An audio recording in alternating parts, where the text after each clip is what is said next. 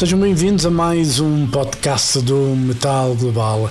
Hoje os convidados são os Conception, eles que vão marcar presença em Portugal no próximo dia 29 de abril para um concerto único no Lave. A conversa vai ser com o vocalista Roy Khan e com o guitarrista Thor Ostby. Eles que depois de uma longa pausa, eh, basicamente desde 97, que não estavam juntos, juntaram-se em 2018 e em 2020 finalmente editaram um novo trabalho intitulado State of Deception. Na altura tinham uma tour planeada que acabou por não acontecer devido à pandemia. Agora que está tudo mais calminho, os Conception vão finalmente então passar por Portugal. É concerto único no dia 29 de abril no Lave em Lisboa. Sem mais demoras, a conversa com Roy Khan e Thor Ostby dos Conception. Metal Global. Hey guys, it's been a while. How you guys doing? Doing fine, thanks. Yeah. How are you? Awesome. Thanks for asking. Everything is good. And uh, you know, let's start with the show that you guys played, you know, like a week ago. How did the show go for you guys? Oh, awesome. it's great. It was great. Yeah. Yeah. It's Sold out. always, and- always good to be.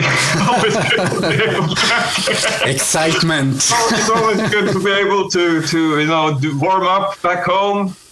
Uh, have uh, some intimate shows. Uh, it's a small venue, so we get the audience really close and test out new things for the set list. And uh, it was a great mood, packed house, and yeah, very nice. Cool.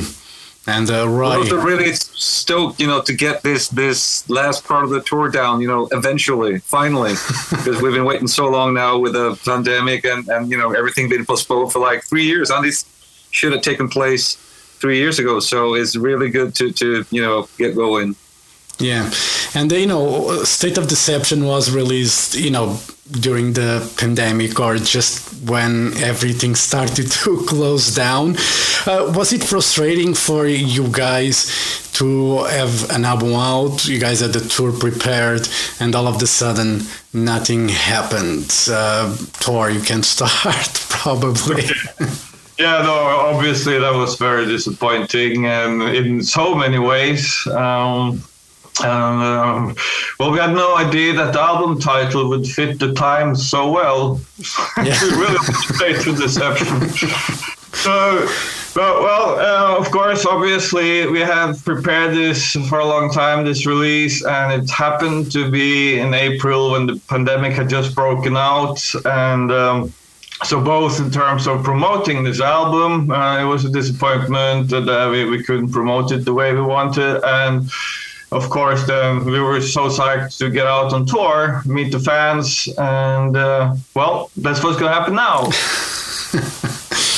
Yeah, yeah. I mean, like you said, the the the the, the timing was was perfect. You know, in in both good ways and bad ways. Like the the the s- word situation was perfect for the themes of the album and the title, and and and and the timing was the worst. You know, considering the fact that we've been working so long and so hard to get this thing out there, and and then when we finally release it, it the pandemic hits the world and everything shuts down. But you know, we're here, we're still happy, we're we're you know live and kicking, so that, that's a good thing. Yeah, and uh, you know, let's go to the because you guys were on hiatus for a for a while, and uh, when you guys returned, um, what was was there any concerns like the fans will still remember us? They know who we are? Right, because mainly you, because you were with Kamelot, you left after the burned out, and uh, you know you were away from the music for you know for a while. You returned. Was there any concerns for you? You know, do the fans still remember me? Do they like me still? No, yeah, yeah. I mean, it's a it's a totally appropriate question, uh, uh, uh, and and we didn't know for sure. Obviously, we knew there was some demand out there because a lot of people have been, you know, uh, posting stuff on on, you know, on You- YouTube uh, clips, and and we we knew there were few out there that, that were still waiting and hoping, but we had no idea how many uh, and if there was a um, reasonable foundation for us to you know go out there and do this the way we wanted to do it. But uh, we uh, got this crowdfunding campaign going back in uh, 2018, and the immediate response was overwhelming. So we immediately felt that that you know this was something that people had been waiting for, and we felt really, really uh, uh, warmly welcomed. So, so it was. Uh, it didn't take too long before we understood that this was gonna, you know, be a good thing. And uh, Tore, how did it feel to, you know, reunite again with old bandmates? Uh, it, was such a great pleasure. And, you know, we, we were friends all the time, so we saw each other on and off uh, during this long break. But uh, but of course, to to make music together again was was incredible. And you know, it's also so nice to see as soon as we really started to get together again, we were, we on the same flow as, as back in the 90s. Like, we didn't really have to rehearse a lot to, to find each other again, uh, instant click again. So, no, that, that was beautiful. Yeah, and uh, you know, obviously, when you guys reunited, State of Deception, the album came out. Uh, was the songwriting was it you know as smooth as back in the day? Did you guys knew uh, exactly where you wanted to go musically? Well, if anything, it was was smoother and easier than than ever. Uh, we, we didn't really know where we were going. I think that's that's uh, something that. Um, uh, you know, we, we, we were, when we approach the, the songwriting process, you know, in the beginning, we, we that that's part of the experience, like not really knowing where the songs and the ideas are going to take us. At least on my part, I think also that with touring. But uh, yeah. yeah, so so that that's like that's part of the excitement. Uh, but you know, along the way, you you see little pieces here and there, and you start to see the the um, you know the the the framework framework you know what this could be you know and then you start developing uh, the, the the the the parts that you know um, that pop out as as uh, um, you know uh, parts that, that need to be worked on and that that feel inspiring in the moment. And and then the, when the ball starts rolling you know it's kind of a uh, it's kind of um automatic process in a way. But it's a lot of hard work. But it's it's that's a really fun part of doing this business, in my estimate. I think we're like so. Sometimes it does feel like a medium, uh, like the music just flows through. Um, and like Roy says, of course, this also really comes from within. So, so, so it's a strange process. Oh, dig as deep within as possible and reach as far out as possible, uh, and, and make this match somehow and um, and it's always been so important for us to to write from the heart. Uh, so we never sit down and uh, let's write a song like this or a song like that. We we just go with the flow, and uh, and I totally agree with Roy. It's it's been easier than ever to to to write now. Yeah. And it, it is very fast. It's still a very fascinating process, though. Like when you when you start, you know that there's like pretty much nothing. And you know that like uh, a year from now there's going to be something hopefully a full album and, and that whole idea of having nothing and knowing there's going to be something in the end is, is still very fascinating yeah, you know, speaking of Flow, Flow was you know the last studio album that you guys did, you know, uh, as Conception before reuniting. Uh, it, it, was like a, a bit of a part from what you guys were doing with the previous three records. Uh, when you guys were writing for State of Deception, do you guys look at Flow like, okay, where where were we last time we wrote as a band? Did that? Um, did you guys look at what you did in the past? And see, you know, what can you do from now on? Not really, uh, and it's always been in our DNA somehow to to constantly evolve. Um, for us, it's also like a musical journey we're on. So so we, so we kind of are curious about what's ahead, and and uh, very into the now, but not so much looking back really. Um, uh, and I think because all the albums, they're, they're really good documents uh, about where we are uh, as individuals and a band uh, at each time uh, we did the record.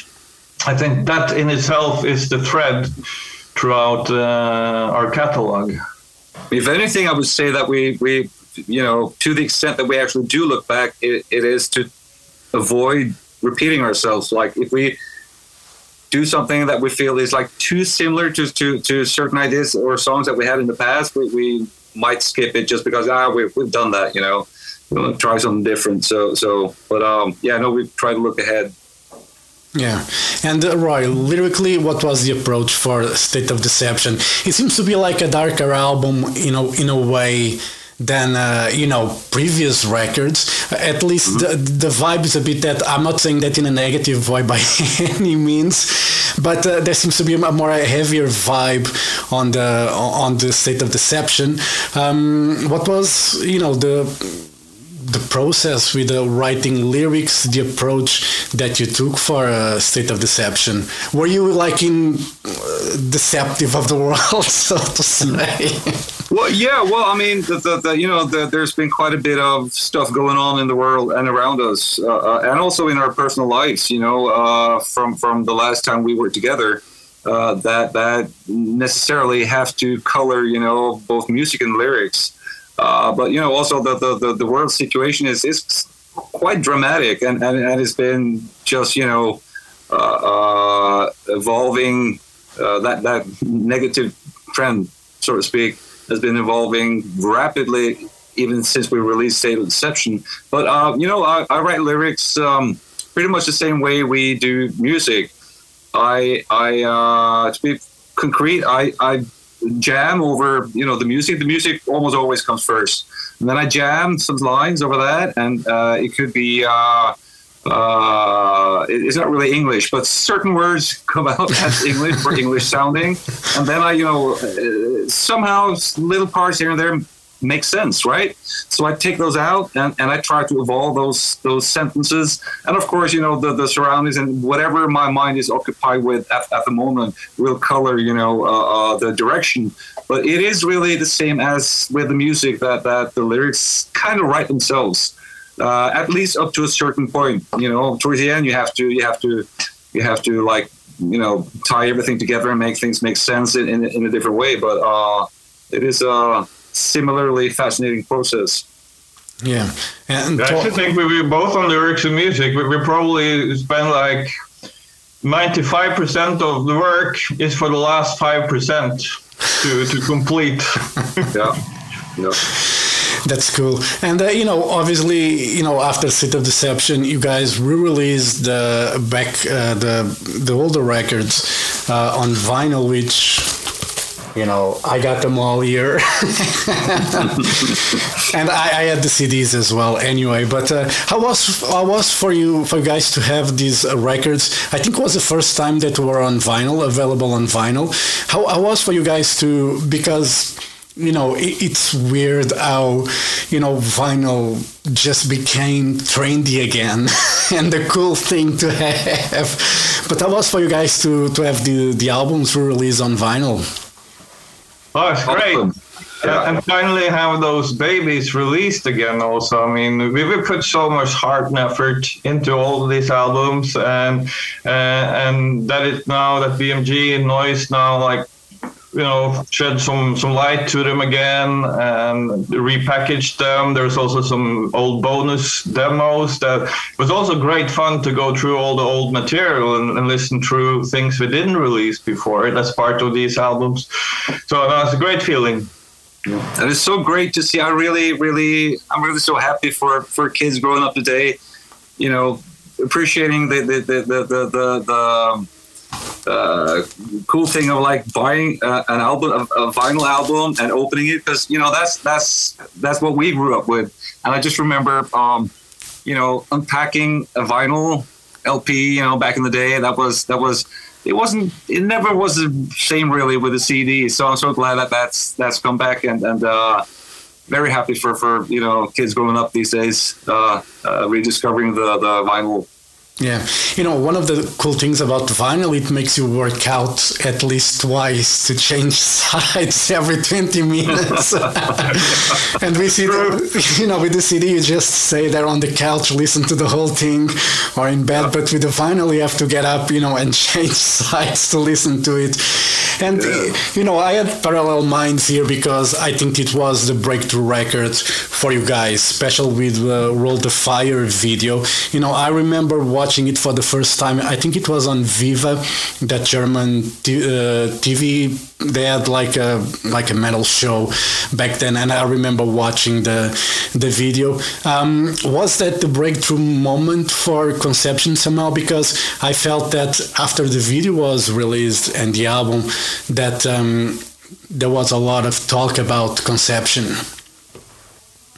I think you're definitely right. We we had done a little bit like maybe our breakthrough in Norway was with the Last Sunset.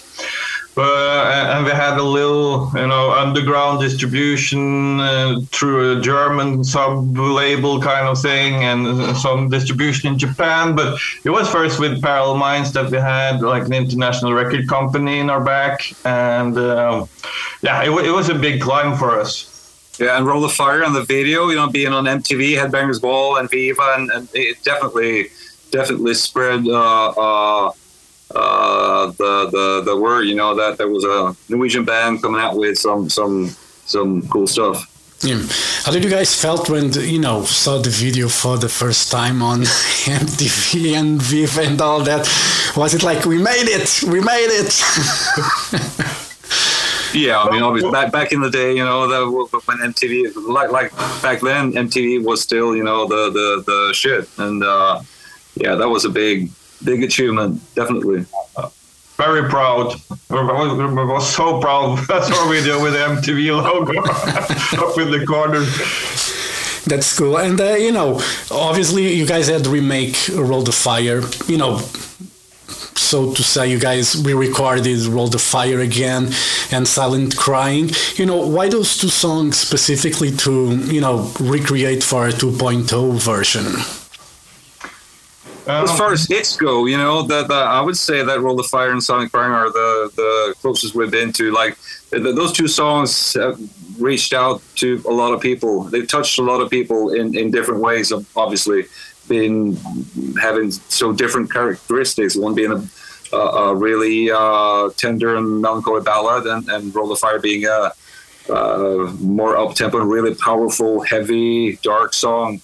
Uh, but you know, those two songs did quite a bit for us back then, and, and uh, it just felt like um, a good idea to to to uh, uh, dress them up in today's uh, sound and, and and you know have new listeners hear them with today's technology behind it. Yeah, exactly that dressing up to today's sound, it feels like we also have another way of expressing ourselves when we perform now than we had in the 90s. So, so there were also songs that felt like we can give them uh, a little different approach which uh, which I think came out really nice. Yeah. Did you feel like when you were playing like the older songs now that um, you feel the need, not the need maybe, but you feel like you like to change little bits to give a more modern touch, so to say, like to give a Conception 2.0 as well uh, side to it. Uh, not just those two, but you feel like in certain other songs that you know you you would like to change things a little bit. Not the whole song, obviously, but just little bits.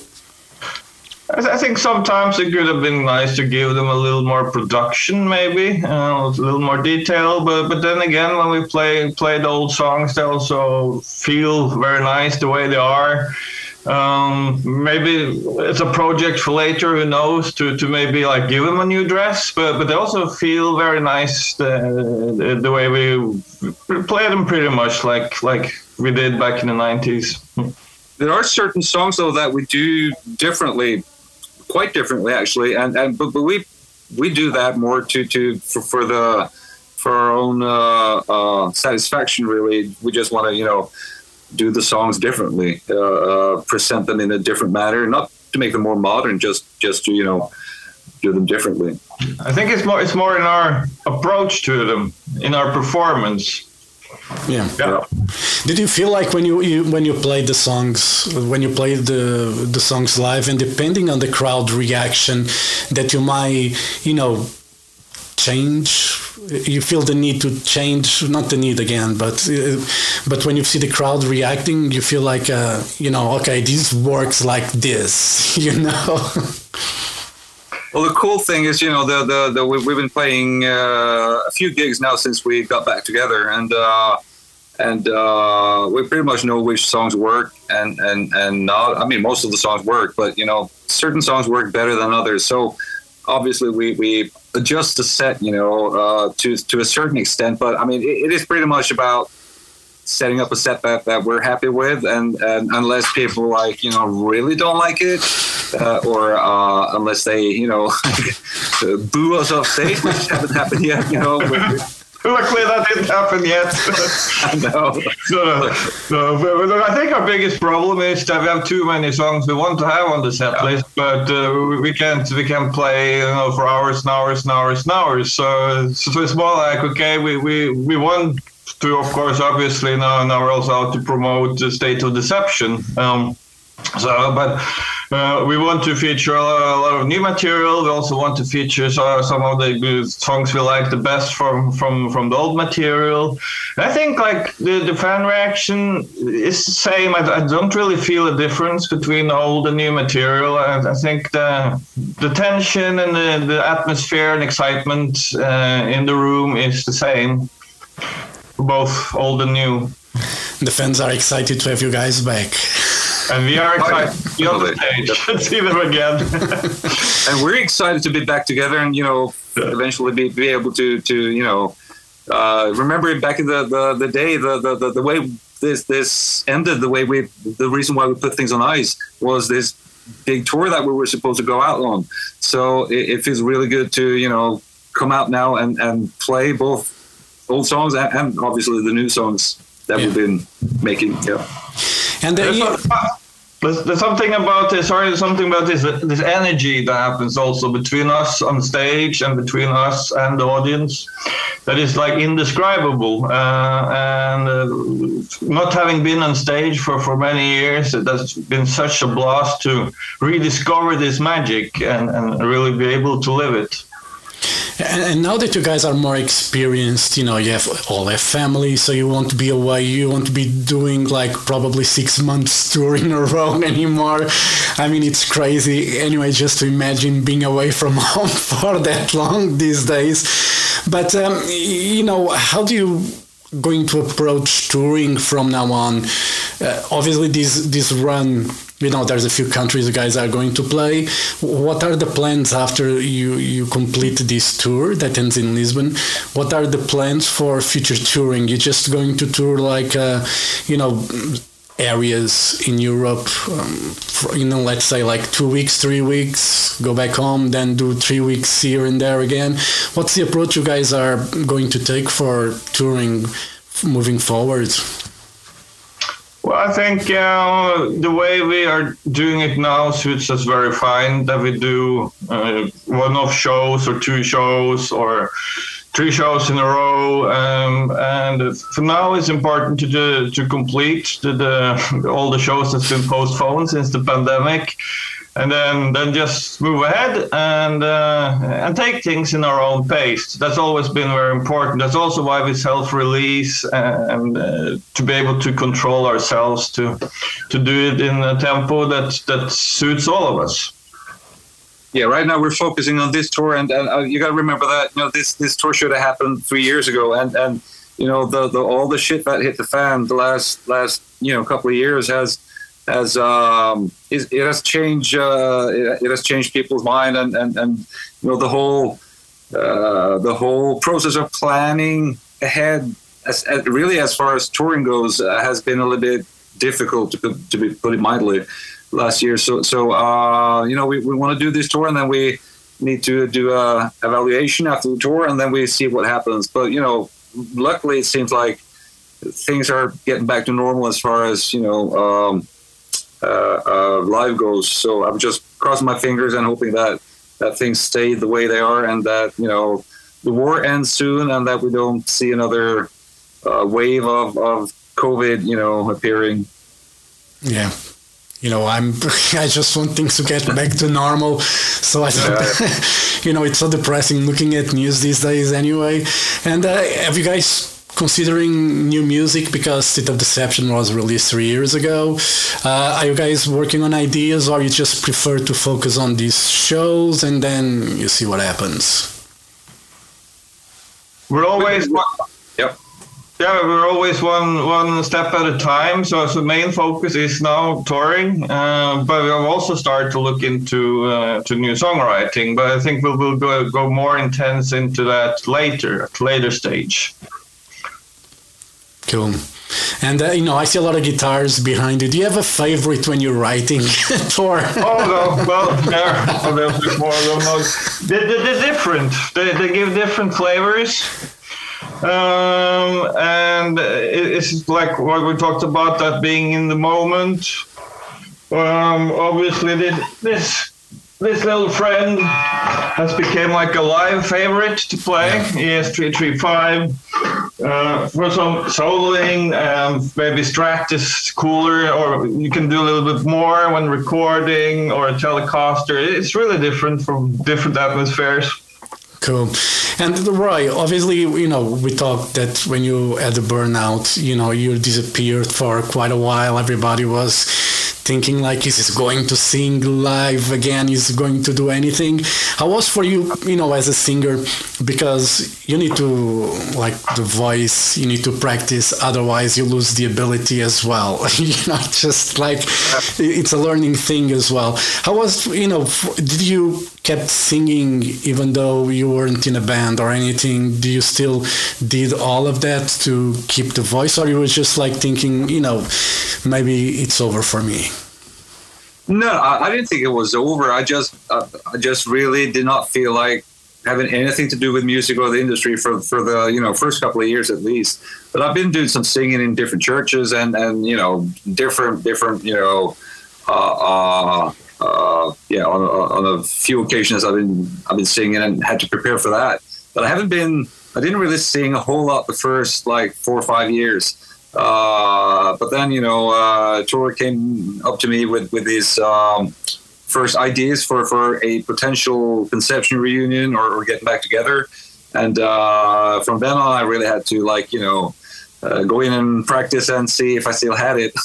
Luckily, it was all a matter of just no problem. hopefully that's how other people see it too. Yeah.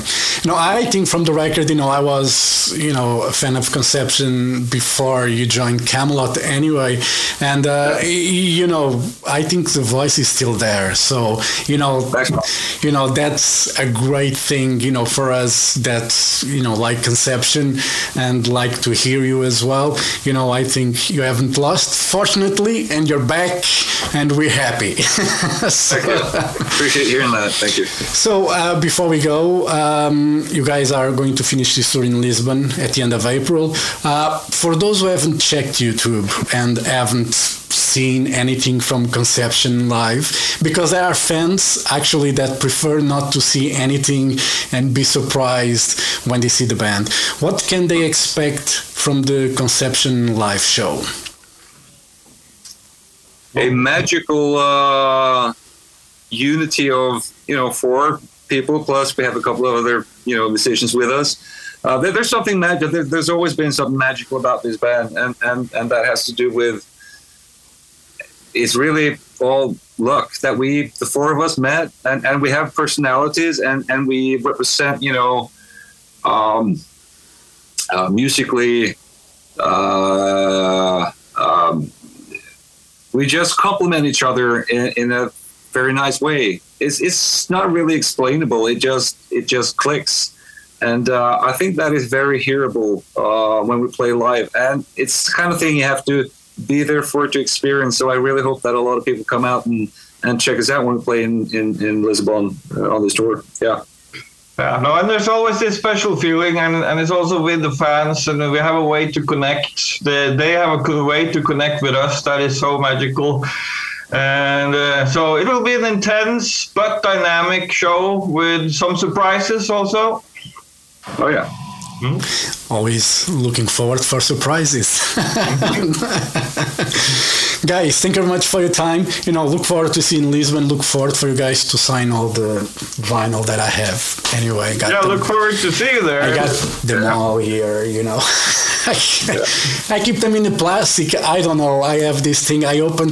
I just open the sides to to get, but I keep the plastic on. You're a real collector. Yeah, I have a thing for stickers. I don't like to throw them out. It's ridiculous. I don't know Uh, why I. with me. I don't also do the same. Absolutely. All right, guys. Thank you very much for your time. Looking forward, really looking forward to see you guys at the end of April here in Lisbon. You know, it's going to be my first time seeing Conception, so uh, hopefully it won't be the last. All right. Oh, hopefully just the beginning. Just the beginning. That's- We're still young. All right, guys. Thank you very much for your time. Have a great day, and uh, hope to see you guys soon. All right. Yeah, we're looking forward to see you. Pleasure. Thank you. Bye. Bye-bye. Bye.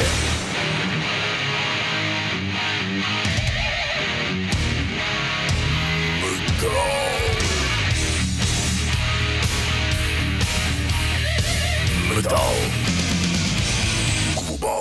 Metal Global eh, foram os Conception, Roy Khan e Thor Ostby. Os noruegueses vão passar então por Portugal já no próximo dia 29 de abril. É concerto único no Lave em Lisboa e vai ser concerto a não perder. E assim chegamos ao final deste podcast. Já sabem, se tiverem dúvidas ou sugestões, podem enviar e-mail para jorge.botas.rtp.pt. Podem passar pelo blog metalglobal.blogs.sapo.pt. Podem também seguir-me no Twitter e Instagram em arroba Mountain King e fazer like na página de Facebook do Metal Global. Claro, podem também seguir o Metal Global Podcast em Apple Podcasts, Spotify e também em Google Podcasts. Eu volto no próximo programa. Um forte abraço. Children of the night, you will live through the centuries to come, I have lived. Good night.